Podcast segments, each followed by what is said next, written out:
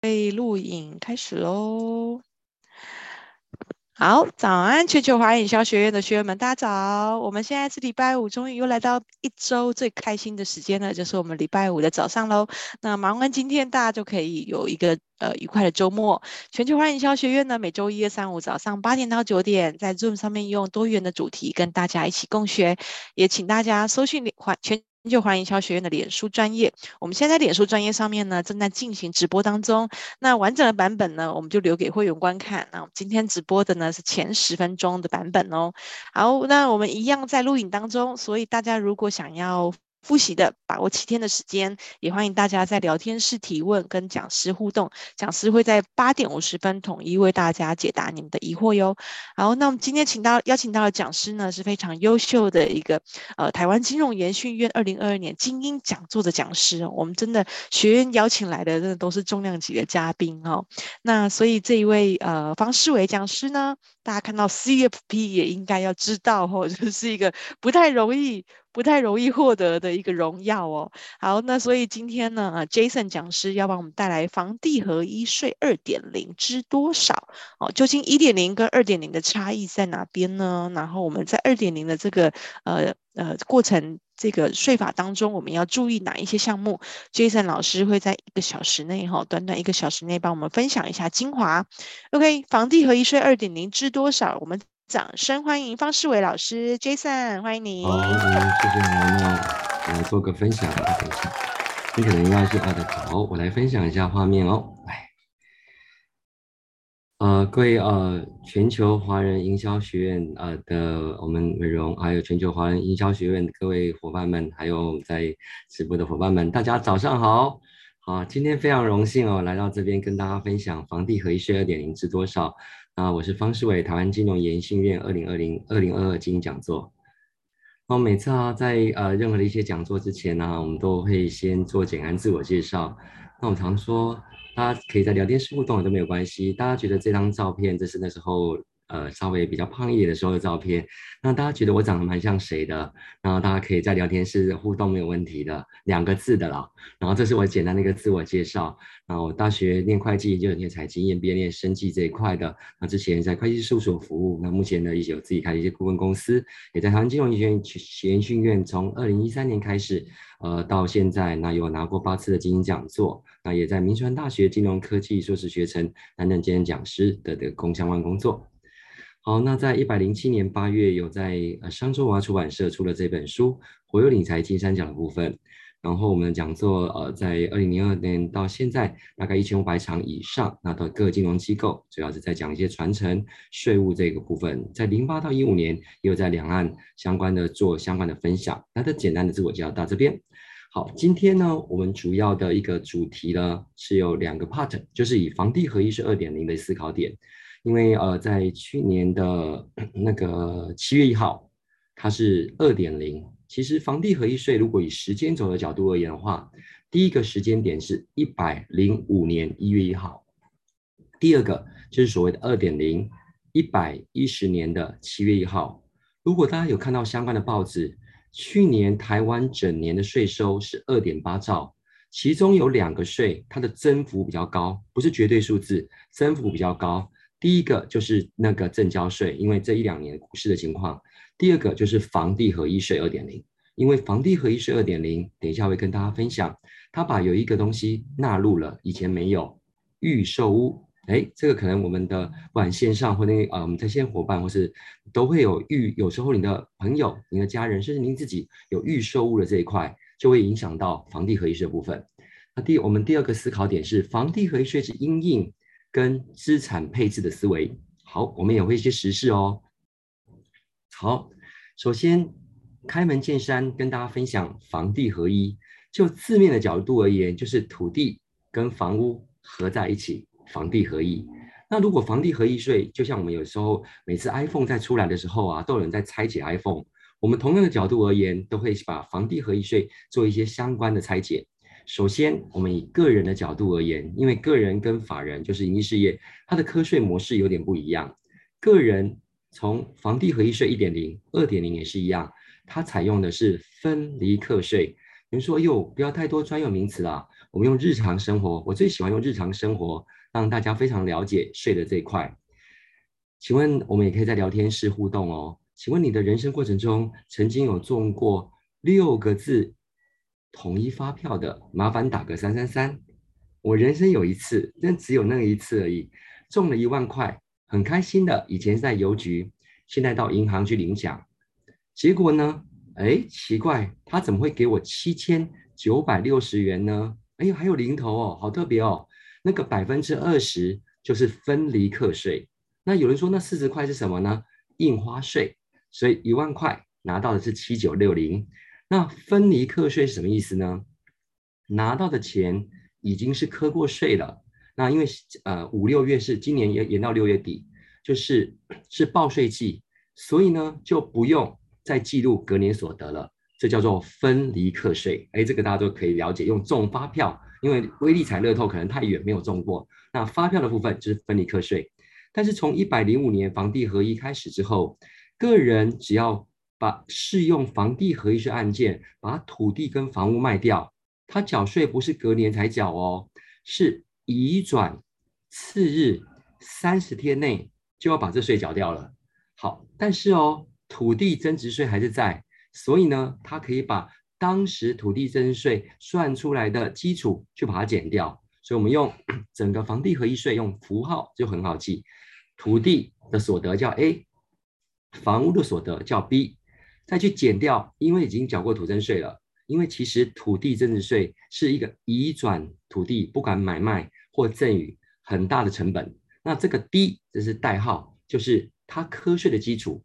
根据持有时间的的长短，把这个 D 去乘上税率。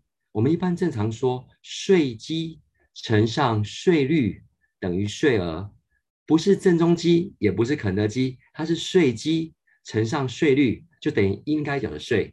那各位我们的线上的伙伴，或是今天我们呃现场的伙伴，其实您今年报税的时候可以仔细看一下哦。综合所得税的部分，综合所得税的税基就是综合所得净额，所以在任何税制里面，税基就变很重要。那个 D 就是房地合一税的税基，二点零版，等下我们跟大家分享，两年内要缴四十五趴，哇，那金额很高。金额很高，好，那这第一个拆解的部分哦。再来，这个虽然是一点零的，那现在有二点零。我们一点零这是财政部做的，我们通常都会用财政部的呃官网的懒人包，因为现在都有懒人包，一看就懂。我们来做一个小小的分享。第一个，这个有个旗子叫一百零五年一月一号，这个很关键哦。房地合一税的思维，首先第一个 part 就是何时取得，这两个字很重要。房地合一税第一个 part 在这边看何时取得的，哎，这个跟你的房子售价高低都完全无关哦，那是完全看适不适用的。您现在拥有的土地房屋，如果把它出售，原则在一百零五年一月一号以后取得的，那就要适用房地合一税了。原则，那等一下会有简单说例外再跟大家分享。所以第一个关键字，我们都只用把关键字哦，就是看何时。取得，您何时取得的土地房屋来决定适用用的是旧制还是房地合一税新制。好，再来第二个，由这边都可以看出来哦。刚刚我跟大家分享，个人是个人哦，个人的房地合一税，它用的课税方式是分离课税的。刚用发票的举例，大家都了了解。再来，什么时候要缴？不是不是隔年，因为台湾目前的综合所得税。是一百一十年的所得，今今年一百一十一年才报的吗？那只是说因为疫情延到六月，但是房地合一税不是，房地合一税是移转次日三十天三十天内就要缴掉。好，那这是一点零的税率，我们不讨论，主要是要跟大家分享这两个。其实哦，国内的财产税，不管房地合一、土地增值税。还有五月份，五月份其实税很多诶，有综合所得税，如果企业有盈利事业所得税，还有一个房屋税，哎，应该有人您如果房屋应该已经收到税单了，还会有税籍编号收到税单。当然，一般你如果自住一点二不会很高，可是有人房子比较多的，甚至不是自住的，哦，那个房屋税有些我还看到一个税单要缴一百多万呢，哇，那相对的相对比较多。好，所以在国内的税制里面，财产税只要是自用住宅的。通常来讲会比较低，因为政府是鼓励自住的嘛。但是有一个小细节出现了，因为我们有时候会帮人家客户处理这一块哦。自用住宅在房地合一里面也有优惠，这个就上面提到本人、配偶，好，注意哦，是未成年子女要设有户籍，哎，这个户籍太关键了。自用住宅根据土地税法第八条，大家参考就好了，不是没有租租营业使用就叫自用住宅，它有个核心，一定要涉及，设什么籍？不是国籍，是设户籍。那一般文章叫做住所，住家的住，住所，因为很多人可以很多居所住在很多地方，但是每个 ID 就只有一个户籍而已吧？请问一下各位线上的好伙伴们，请问一下您有两个户籍吗？不可能啊，一个人只有一个户籍而已。所以本人、配偶跟未成年子女设有户籍很重要，持有持。持有并实际居住连续要满六年，这时候来了。假设算出来的基础是一千万，本来持有六年最少要缴二十二十趴，要缴两百万的房地合一，我这蛮大的两百万。可是如果你是自用住宅的话呢，这一千万不好意思哦，可以先减四百，差额是不是剩下六百？那税率只剩十趴，就变成六十万。你会发现哦，同样持有六年。不是自用的两百万，自用的六十万，瞬间差了税，差了一百四十万，哇，这这数字就很大了哦。所以呢，自用住宅就很重要。好，再来还有一个，就是诸葛亮又拿出锦囊出来了。如果有一天，如果有一天，你有时候会想到谁的歌呢？梁静茹的成名曲。如果有一天，如果有一天呢，真的有时候呢，父母亲这件事很重要哦。如果您的父母亲，或是您准备要把赠与土地、房屋给你的小孩，要非常注意一点。等一下我们再提到一个时事事件的时候，会跟大家分享。要非常小心是那个拿到的人，如果有一天把它卖掉，那只能眼泪一直流下来。为什么呢？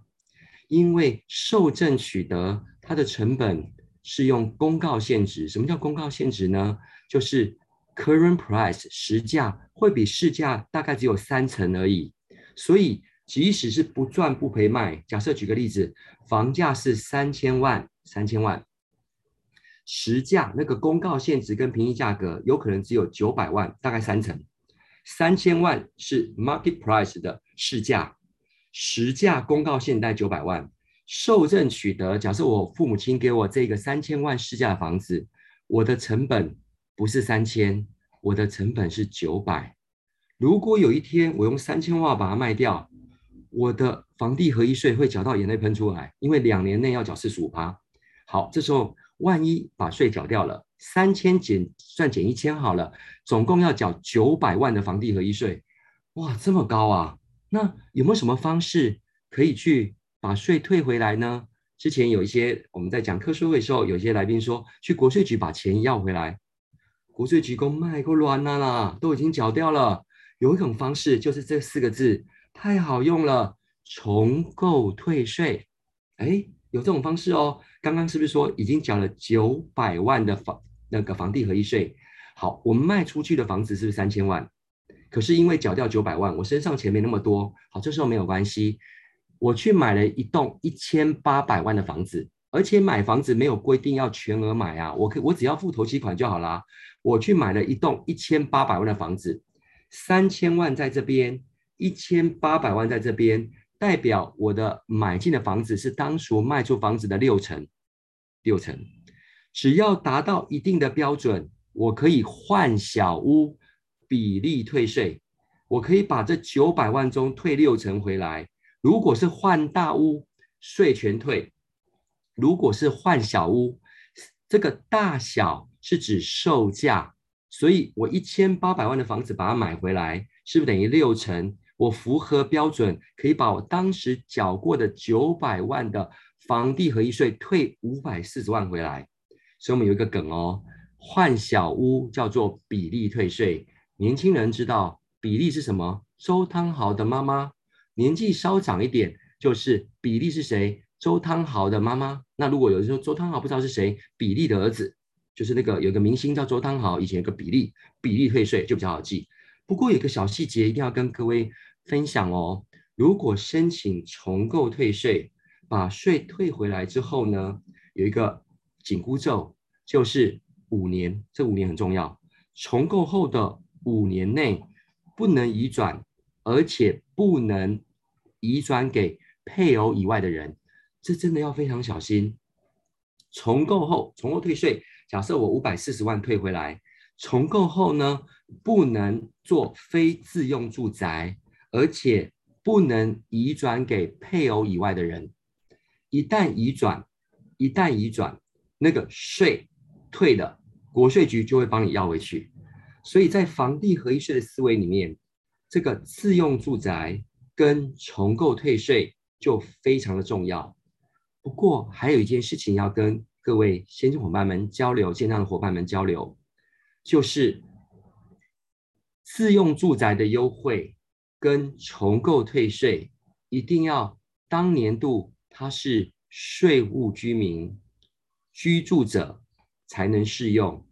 什么叫税务居民呢？我们用简单分享，就是您五月份报税是用结算申报的。什么叫结算申报呢？就是税率五到四十趴的。这叫做结算申报，一定要当年度他是税务居民才可以。那有人说，什么叫税务居民呢？我们也分享一下。前段时间因为这一两年疫情的关系，所以可能不知道啊。我们伙伴如果有的话，也可以在聊天室互动。我们在报纸上写，有些台商因为这一两年没有回来，牵涉到除籍的问题。昨天我有一些以前同事，他的小孩在国外读书，这两年都没有回来。他的小孩就收到了一个除籍的通知，因为除籍不是除中华民国国籍，是除户籍。除我们现在台湾的规定，两年内没有任何入境记录要被除籍。所以呢，因为所得税是以户籍来做核心，好，一个有户籍的人，只要三十一天以上就变成税务居民了。如果没有户籍，要一百八十三天，所以呢，这个自用住宅跟重购退税一定要是税务居民哦，这蛮重要的。好，接下来呢，有个里程碑来了，里程碑来了。一百零五年一月号是房地合一税一点零，去年一百一十年的七月一号是房地合一税二点零，房地合一税。第一个思维点是看何时取得，您的土地房屋或您长辈土地房屋或您的客户的土地房屋何时取得？一百零五年一月一号以后取得的，原则要适用房地合一。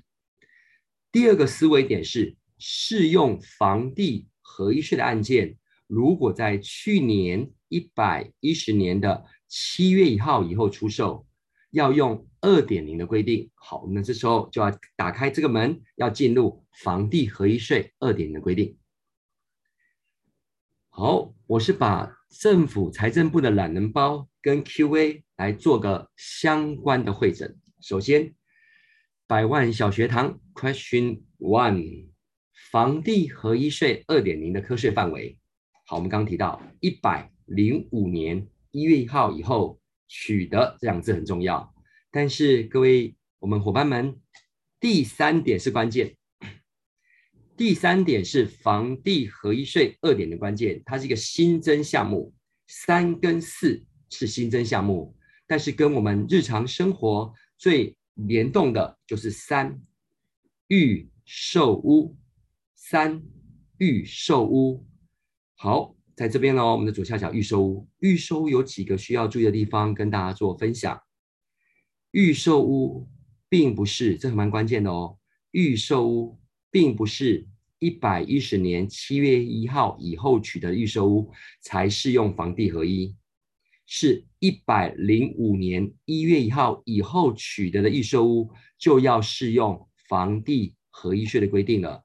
这个蛮多民众没有没有弄清楚。这很重要哦。预售屋虽然是二点零才放进去，但是因为房地合一税看的是取得，所以预售屋只要在一百零五年一月一号以后买的预售屋，就是慢慢缴钱进去嘛，就要适用房地合一了。这个好关键哦。所以之前有我们在讲课说会的时候呢，有来宾就说没有啦，我一百一十年一月一号买的还是旧制啊。灯不是，一百零五年一月一号以后取得的预售屋就是了。好，预售第一点要注意这一块。第二点，预售还有一个要稍微留意一下，就是预售两年，成屋四年，预售屋两年。到时候成屋四年，好，那看大家在聊天室，或者说到时候线上都没关系哦。请问一下，红单、预售屋、成屋都是程度上的不同。红单现在是禁止买卖的哦，红单是买房子的权利而已，目前不在房地合一，它还是属于中所税的财产交易所得。那我们今天不谈论红单，预售屋在房地合一税二点零把它放进去，成屋在这边。预售屋变成屋，可能大家都有买卖买卖买卖房子的经验哦。一般正常而言，预售屋变成成屋是什么阶段的时候呢？取得使用执照，一旦取得使用执照，预售屋就变成成屋了。好，预售屋两年，成屋四年。如果有一天，如果有一天将这个土地房屋出售，这样适用，如果它是符合自用住宅的。那这个持有时间是六年吗？叮咚，也不对，因为预售屋持有时间不含，这两年的预售屋持有时间是不含的，这个只算成屋的这四年，不是二加四等于六，这预售屋的这两年不算。好，第三，预售屋不适用所谓的重购退税。什么叫刚刚有提到重购退税？什么叫预售屋不适用重购退税呢？有没有人之前就客户就遇到了？我们学的客户遇到了。他当时先买个预售屋，发现哇，家里的成员当时买的预售屋可能住不太下，再去买一个预售屋，这样有没有重购退税呢？不好意思，没有。还有一点，当时买的预售屋，最后把它抛掉，再去两年内再去买个成屋，这样有没有重购退税？也没有，所以预售屋也没有相关的优惠。OK，好，再来 Q2 啊，这个就是二点零跟一点零最大的差别喽。短期房地交易的课税模式，好，境内跟境外，有人说哇，境内跟境外到底是什么意思呢？我们就用个人的角，个人跟法人，营利事业算法人，它的方式不一样。这个境内就是刚刚跟各位分享的，不是住在个境内的，它是所得税的税务居民，叫做境内；境外叫做非税务居民。非税务居民不是不用缴税哦，它是一般用就业扣缴，但房地合一税税比较高。好，假设我们用个人，境内的个人跟法人，其实现在税率是一样，两年内要缴四十五趴。哦，四十五的是什么样的概念？现在房地合一税两年内缴四十五趴是全台湾税率最高的。现在房地合一税两年内抛掉。要缴四十五趴，是全台湾税率最高的。那两年到五年内三十五，两年到十年二十，十年以上最少要十五。所以更凸显刚刚房地合一税自用住宅十趴的优惠。好，盈利事业呢？好，我们先来提到境外的个人，境外的个人只有两个税率，两年内四十五，other 其他都是三十五，所以呢，假设您准备，或是您的长辈或您的朋友准备要抛售土，不是抛售，卖掉土地房屋，要非常留意。如果他当年度是非税务居民，先 hold 一下，因为那税率太高了，最少要缴三十五趴，宁愿撑到税务居民就好了。因为啊，刚刚有提到税务居民所得税看的是户籍。只要您、您的长辈、您的朋友有户籍，要变成税务居民非常容易。只要当年度一月一号到十二月三十一号居住中华民国境内三十一天就可以了，三十一天以上就税务居民了。所以这件事情真的很重要哦。有时候身份别的转换反而造成税率很高，但是一则以喜，一则以忧。这段时间报纸是不是写到有些台商有可能会面临到除籍的东西？除籍没有健保，而且未来可能要延役，健保是不能再复保了。那不讨论健保这一块。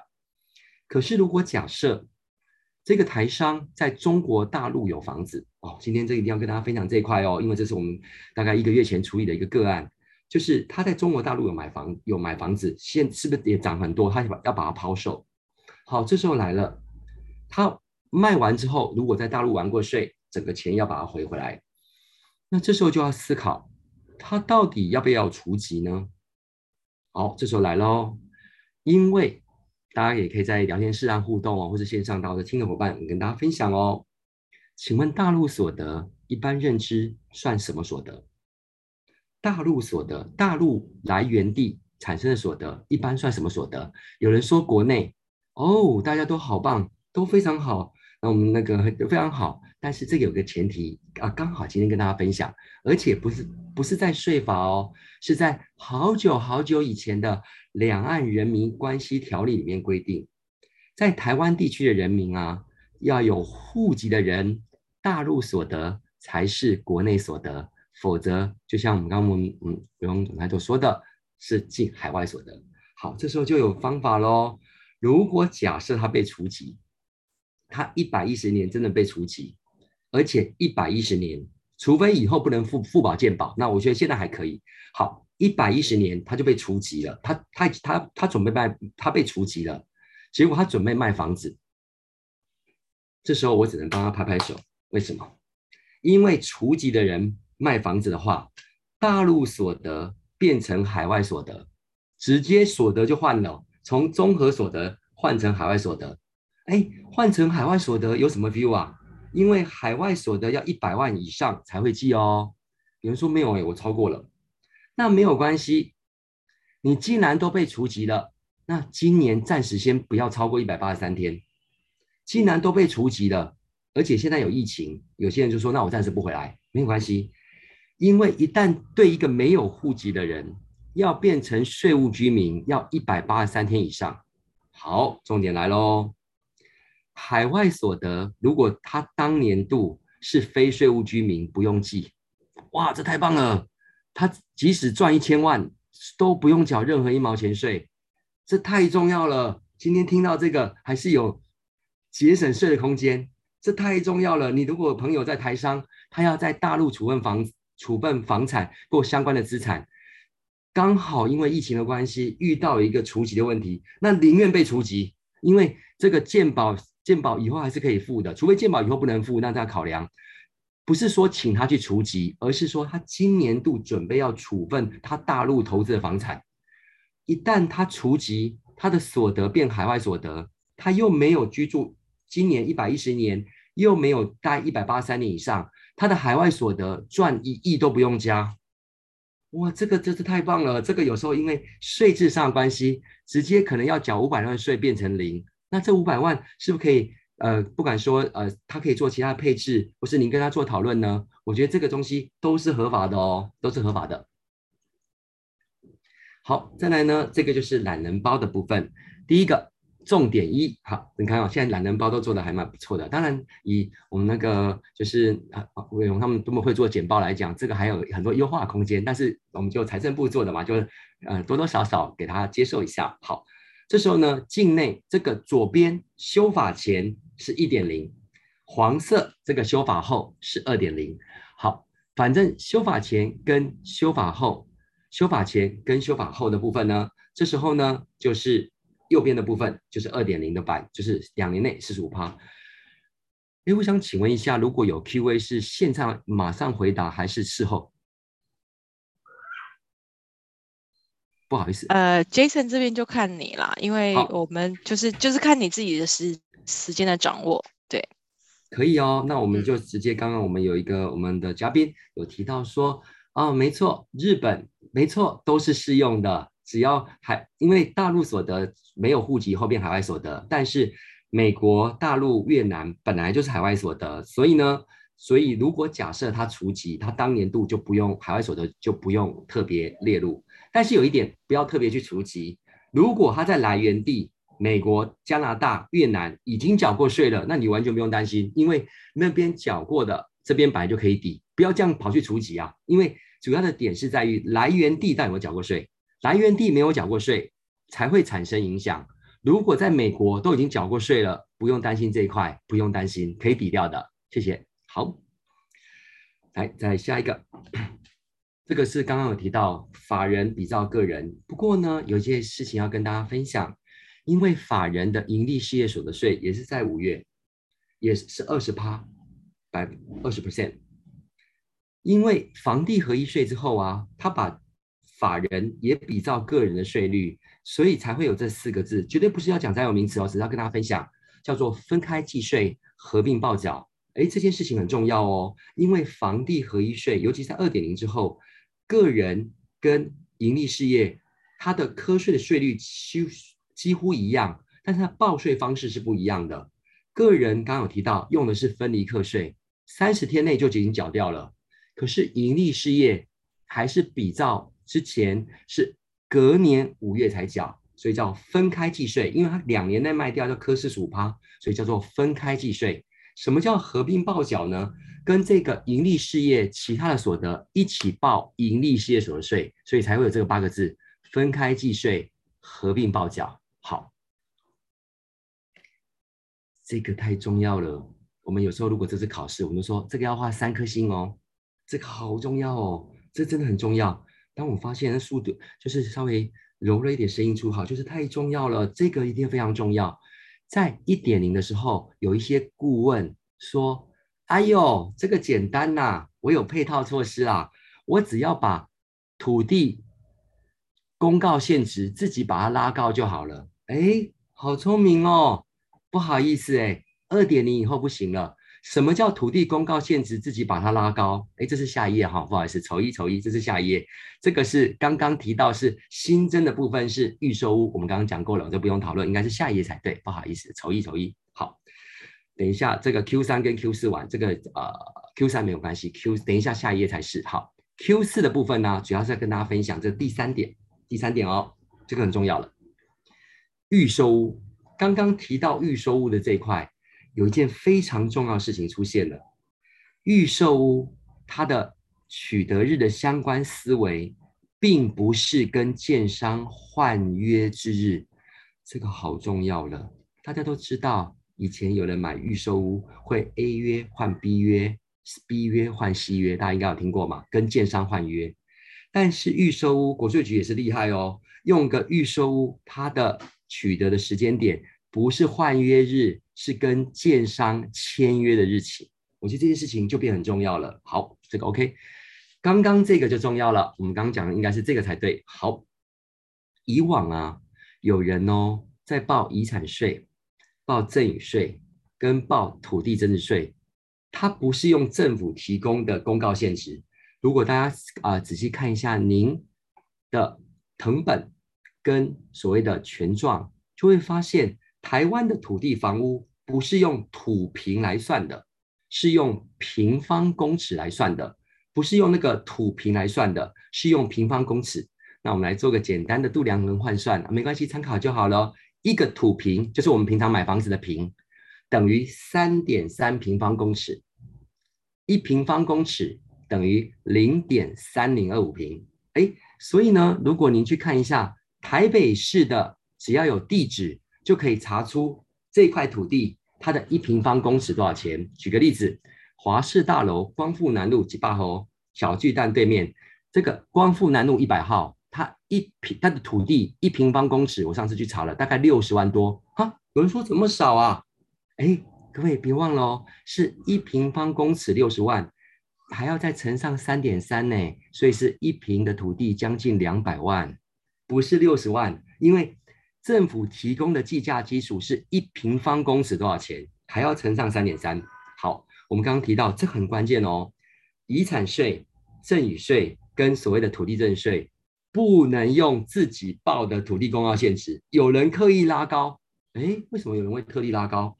因为刻意拉高，未来房地和这个继承跟受赠赠与取得的人，他的成本就垫高了。他房地合一税会少缴，那这个更夸张，他更他以往他把土增税往上拉，少缴房地合一，所以财政部也看到了，没赛，现在一定要用政府提供的卖掉当时或赠与当时的公告现值来算，你不能自己申报的，不能自己申报，所以就变成是一定要用政府的数字。以往啊，这个交易他会有人会用申报的，故意故意把它拉高。有人说：“哎呦，啊哒啊哒，为什么要故意把它拉高？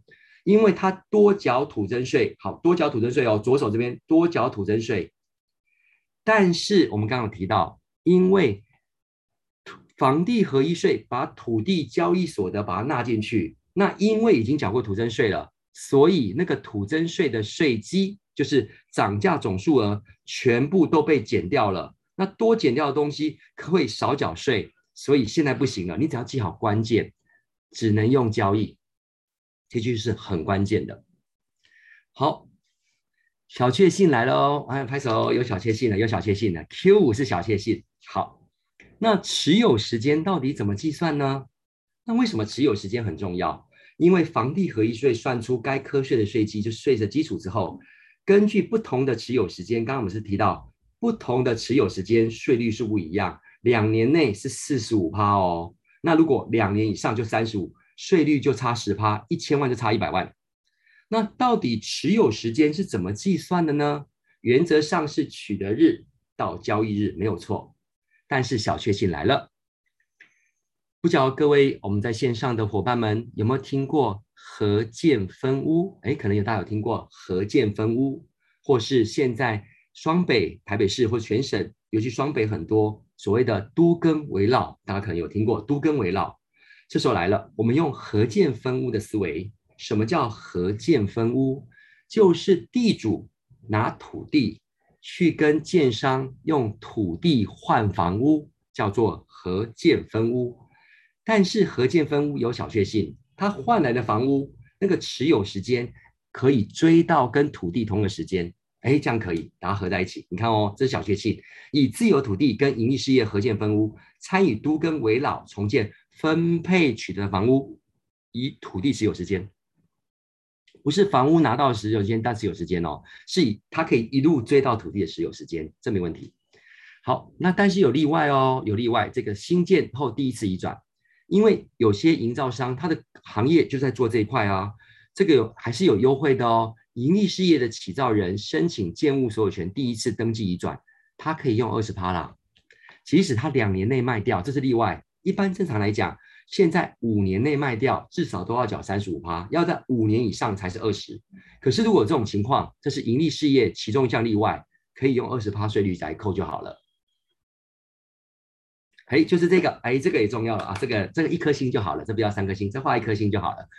哎，这个真的差很多呢。这个所谓的二十趴的意思就是说，它可以适用，其实五年内把它抛掉，也只要用二十趴；即使一年内抛掉，也要二二十趴就可以了哦。否则本来两年内卖掉要缴四十五趴，现在适用这些情况，五年内出售都可以只用二十趴就好了。有分成个人跟营利事业。我们用个人角度好了，如果个人跟营利事业都一样哦，非自愿因素，比如说他在台北买了房子，结果公司有他把 promotion 调到高雄去，他去把房子卖掉啊，这时候可以用二十趴，因为他是非自愿的嘛。再来，如果有时候啊，房他欠钱，被法院给他强制执行或银行强制执行，那这个已经都快没钱了，但五年内卖掉，让他让他二十趴。第二个，我们刚刚提到，如果用自有土地。跟建商合建分屋等等，这个也可以五年内卖掉，可以用二十趴。然后再来参与都跟围老盈利事业，注意哦，是第一次 number one，第一次移转也可以用五年内二十趴。哎，这个差很多哎，因为你看哦，假设是一千万的，四十五趴四百五十万，五年内同样五年内最少要三十五趴，如果降成二十趴，税就差一百五十万，哦，这差很多。好，独资合伙这个参考一下就好了。这个 Q 八刚刚讲分享过了，哎，这一张重要了。刚刚有三颗星，这个一颗星，这个两颗星。我们常常有一个梗说，请问哦，前阵子他太太刚开演唱会，小巨蛋开演唱会，张惠妹，张惠妹到底是从哪个歌唱节目出来的呢？五等奖，就刚以前啊，对不起哦，我们那个年代的啦，明末清初，我们那个年代的明末清初时代。可是这一张真的很重要，我们通常画两颗星。这一张虽然只是短短的一句话，但是道尽了房地合一税的核心。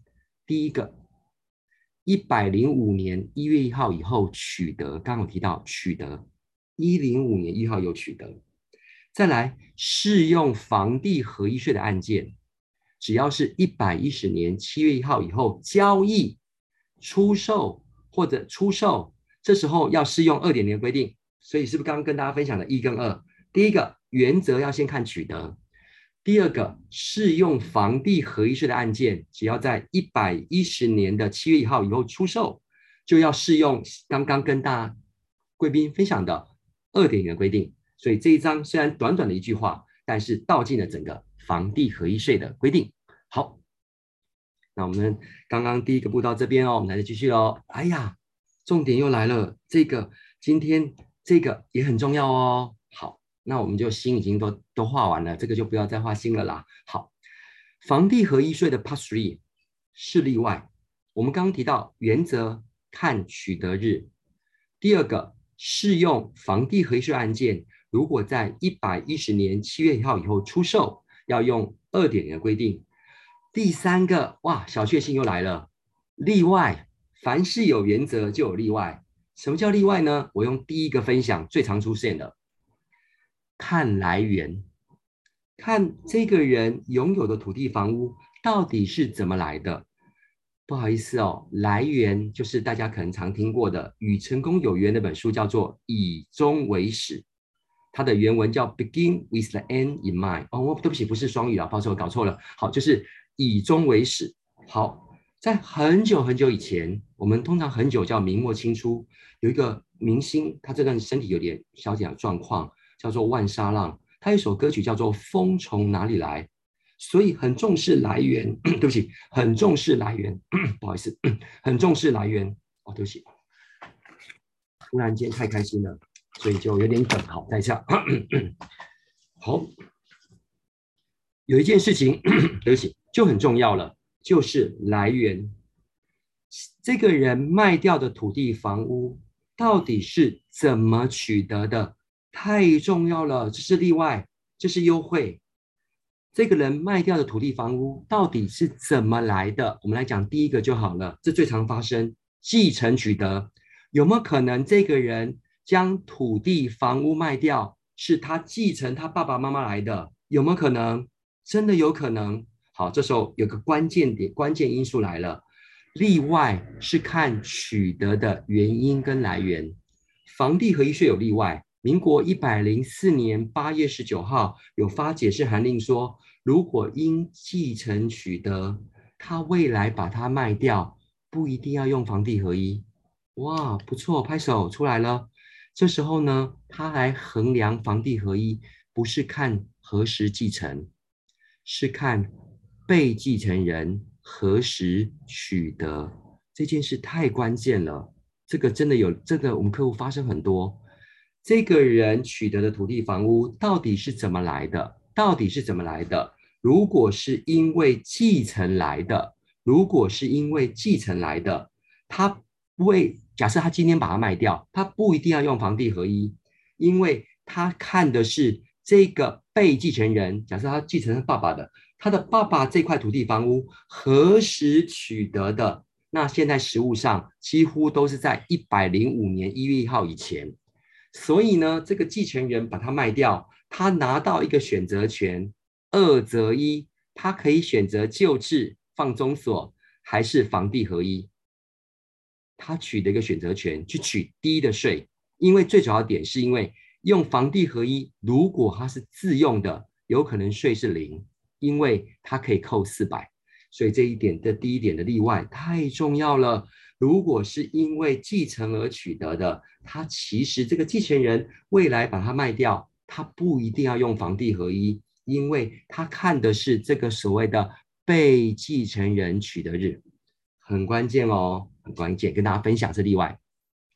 好，剩下最后的时间就会进入到了个案跟大家所需要的部分哦，还有大家最耳熟能详的故事，我们等一下就会揭晓了哦。好，个案赠与土地跟房屋给子女，哇，这就要小心了哦。我们这个常常客户常问说，哦，我的房子到底，我的土地房屋到底要赠与好，还是买卖给子女好，还是继承好？是不是常常有人在提到这个问题？报章媒体在提到这一块。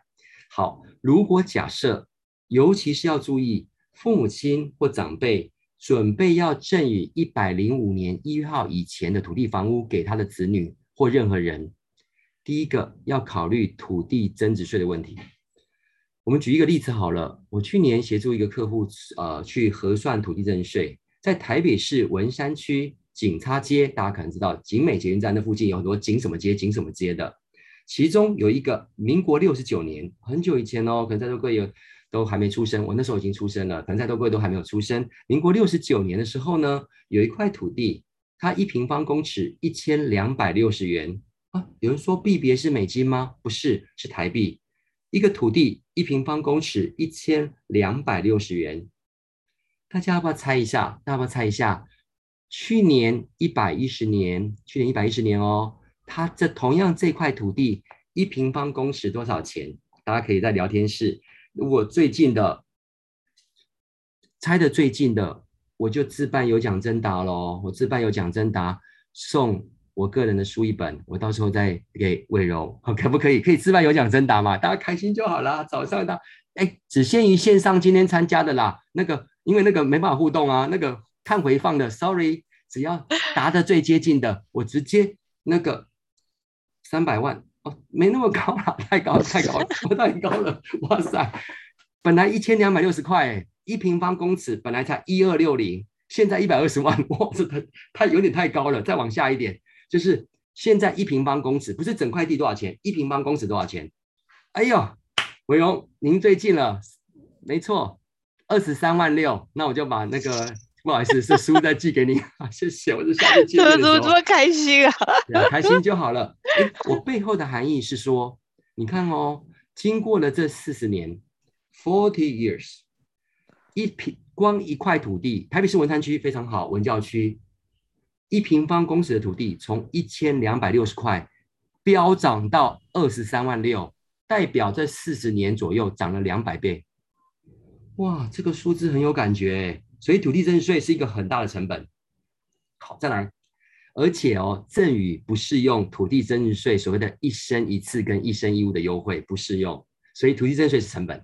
再来，最大的点是我们刚刚有提到，受赠取得子女如果有一天把它卖掉，它的成本不是市价，不是我们知道的市价，是公告现值的 current price 是比较低的，它一定要缴很多税。我们来看这个实际上发生的案例，我做我做过改编，我是看文章上面把它改编。不动产赠与留意房地合一。好，举例，张先生由在一百零九年三月一号赠与市价一亿，公告现值四千万。好，其实这是改编的，等一下吴江是吴江的改编，一亿的公告限值是市价，实价就是四千万。其实我是用吴江改编的，因为吴江当时的市价四点八亿，公告限值两亿。大概四成左右，豪宅给了小孩，当时已经缴过赠与税四百四十二万。重点来了，小孩子不宜有他，他没有办法像大家那么专业，听了房地合一，结果小孩子啊，去把这个豪宅啊，算了，反正拿到了嘛，就把它卖掉，而且他不赚不赔，把它卖掉。那中介费先都不不讨论哦，我们用简单算法，一亿不是减一亿，太重要了，这是关键，他是减那个红色的四千万，受赠取得它的成本是那个四千万。再减掉，好，让你扣费用三十万，视同没减。两年卖卖掉要缴四十五趴，要缴两千六百多万房地合一耶！哈，小孩子说没关系啦，我就缴就缴，反正我拿到房好，我我我变现一亿多进来了。好，重点来了，主要的点是出现在于受赠取得它的成本不是一亿，是四千万。更惨的是，如果假设赔钱卖也要缴税，因为它的成本是四千万。我们刚刚有提到，如果小孩子不没留意，就赚三千好了，扣掉他有七千万，他去买一栋五千万房子回来，至少可以退一千多万税回来，重购退税可以换小屋。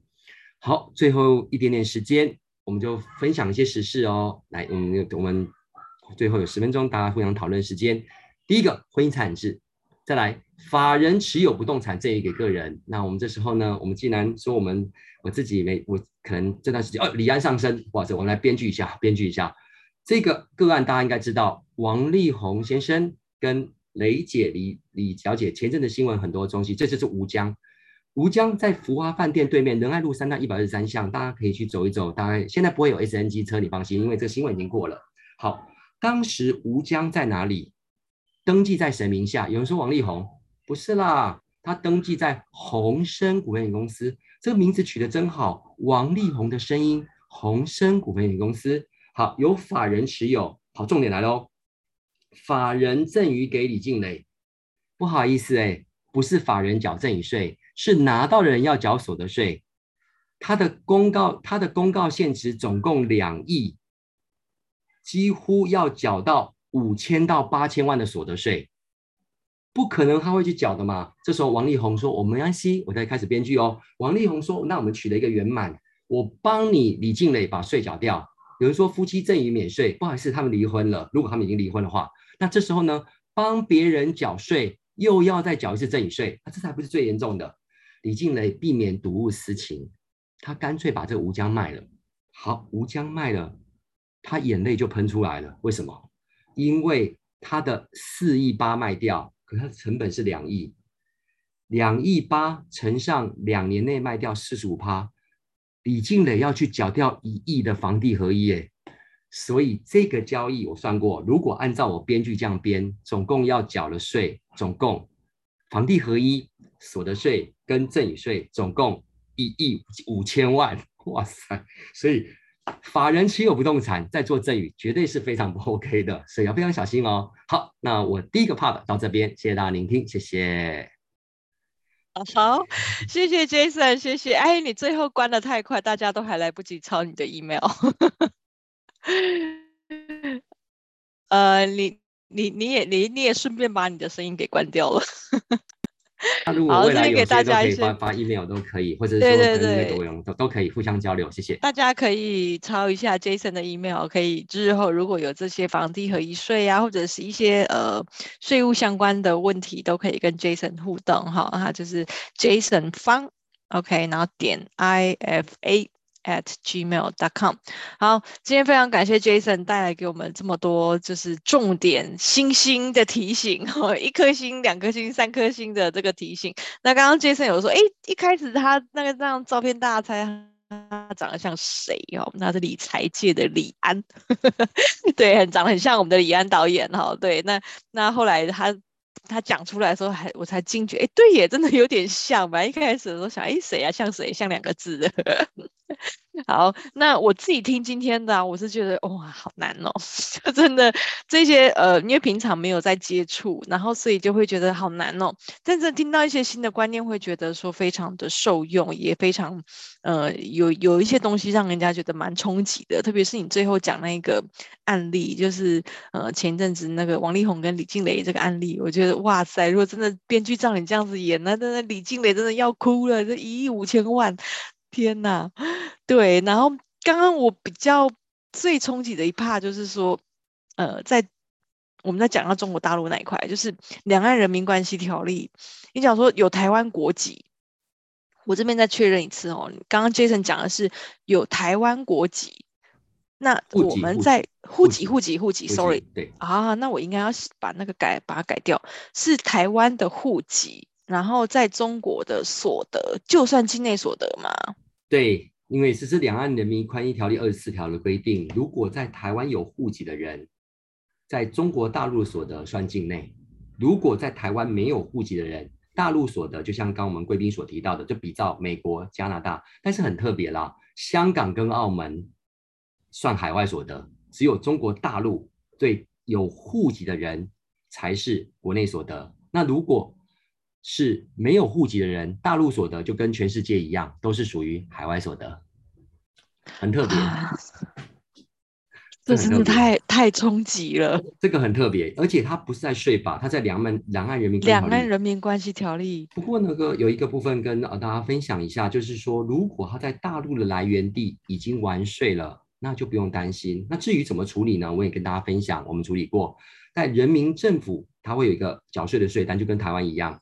可是等回到台湾，如果要抵掉的话，请到大直的海基会去做认证，这样才能抵。就是他当地人民政府，比如说苏州，他有人民政府会会出税单嘛？那这税单不是直接国税局就认，因为他怕他怕有可能是假的，那当然不会是假的。那、嗯、那但是要做一个认证，要去海基会。就像有些人，我之前有一个以前的客户啊，他在大陆突然心肌梗塞去装支架，那、嗯、那个国内的公司要去做理赔，也要去做海基，把那个医疗的单据去做海基会的认证，因为海基会等于是现在。跟呃两岸之间的桥梁嘛，所以他做一个认证的动作，嗯、所以税也要做这个认证动作哦，这个很重要。就他在那边完税了之后，如何证明要去如何证明他有在那边完税，所以就去海基会那边做一个认证。对，就是完税，就是说他已经在那边，就是对对对，他那个在一个路口，在北安路吗？对，是，有一个很大的有一栋建筑，有点像那个小小的巨蛋那个内栋。哎，对对对。大直哦，几号出口我忘记，好像三号出口吧，我忘记了，对不起。三号，三号，三号，你那么厉害，哇塞！因因为我我我的画室在那边，我都会去那里画画。厉害厉害，三号出口，三号出口，谢谢。OK，这这件事情真的很重要。不过有一件事情，各位贵宾跟我们线上管听回放回回放，或是你也可以跟您的朋友、一些台商的朋友讲，如果在大陆没有完过税的钱要回来，那就要非常小心了。如果在大陆，因为有些大大陆的所得是免税的，比如大有些大陆的来源地，他连缴税的机会都没有，不是他逃漏税哦，是因为大陆这个东西如果出售，它本身本来就不用缴税，所以你不可能有税可以抵的。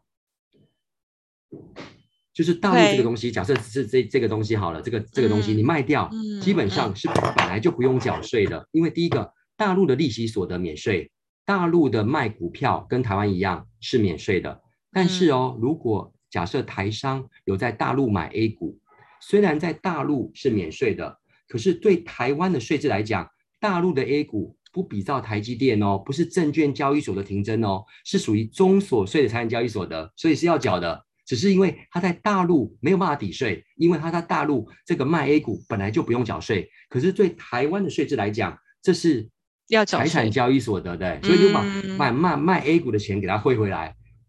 会补哦，而且哦，漏报大陆所得和科期是比较久的，是七年，最高可以罚，我记得是三倍，资金额很大的。嗯、所以，所以不管怎么样，就是都还是要去海基会那边去做认证，这个要比较好的。这个、要哦，是一定要才能抵。就是、嗯，那但是如果说他今天，就像你说，他今天在大陆那边他是不用认列的，但是他回来台湾他要认列。是这样的意思，一定要去做了，就要去，所以就要去海基会那边去。如果要扣抵的话，是要给海基会认证。可是如果假设他本来就没有完税证明，嗯、没有办法给海基会认。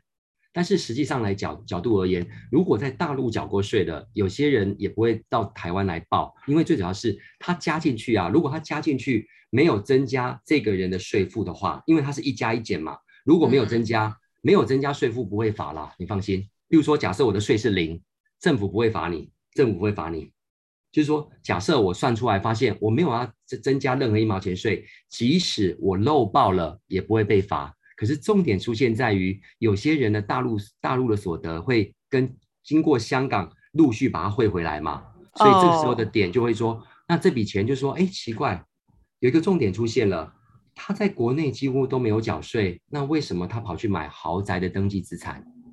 国税局会说：“你的钱怎么来的？”诶，我觉得我合理怀疑国税局有读过《以终为始，与成功有约》这本书，《以终为始 》啊，这个是开玩笑的啦，就是他有时候可以追源头，从结果去慢慢一步步找出原因啊，以终为始。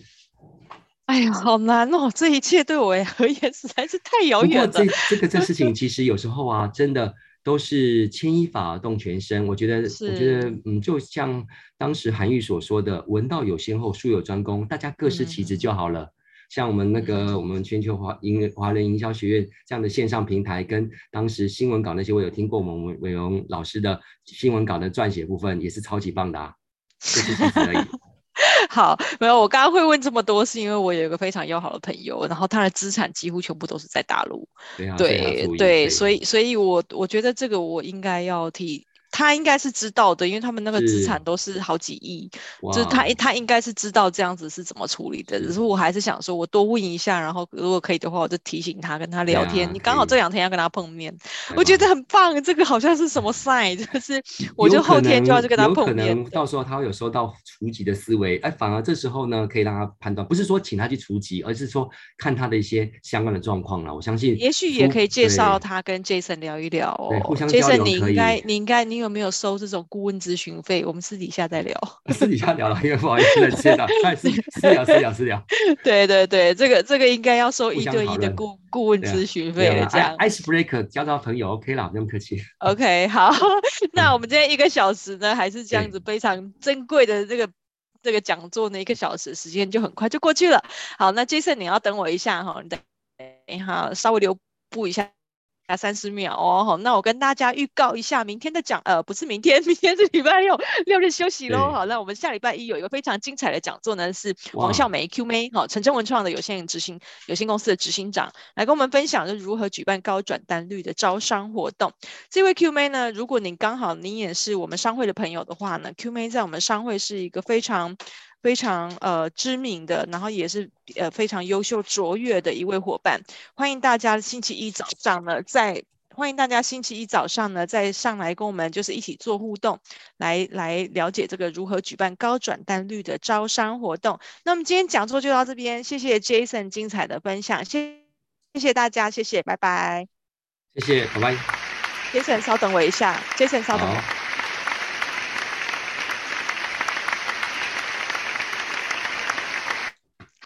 这样可以。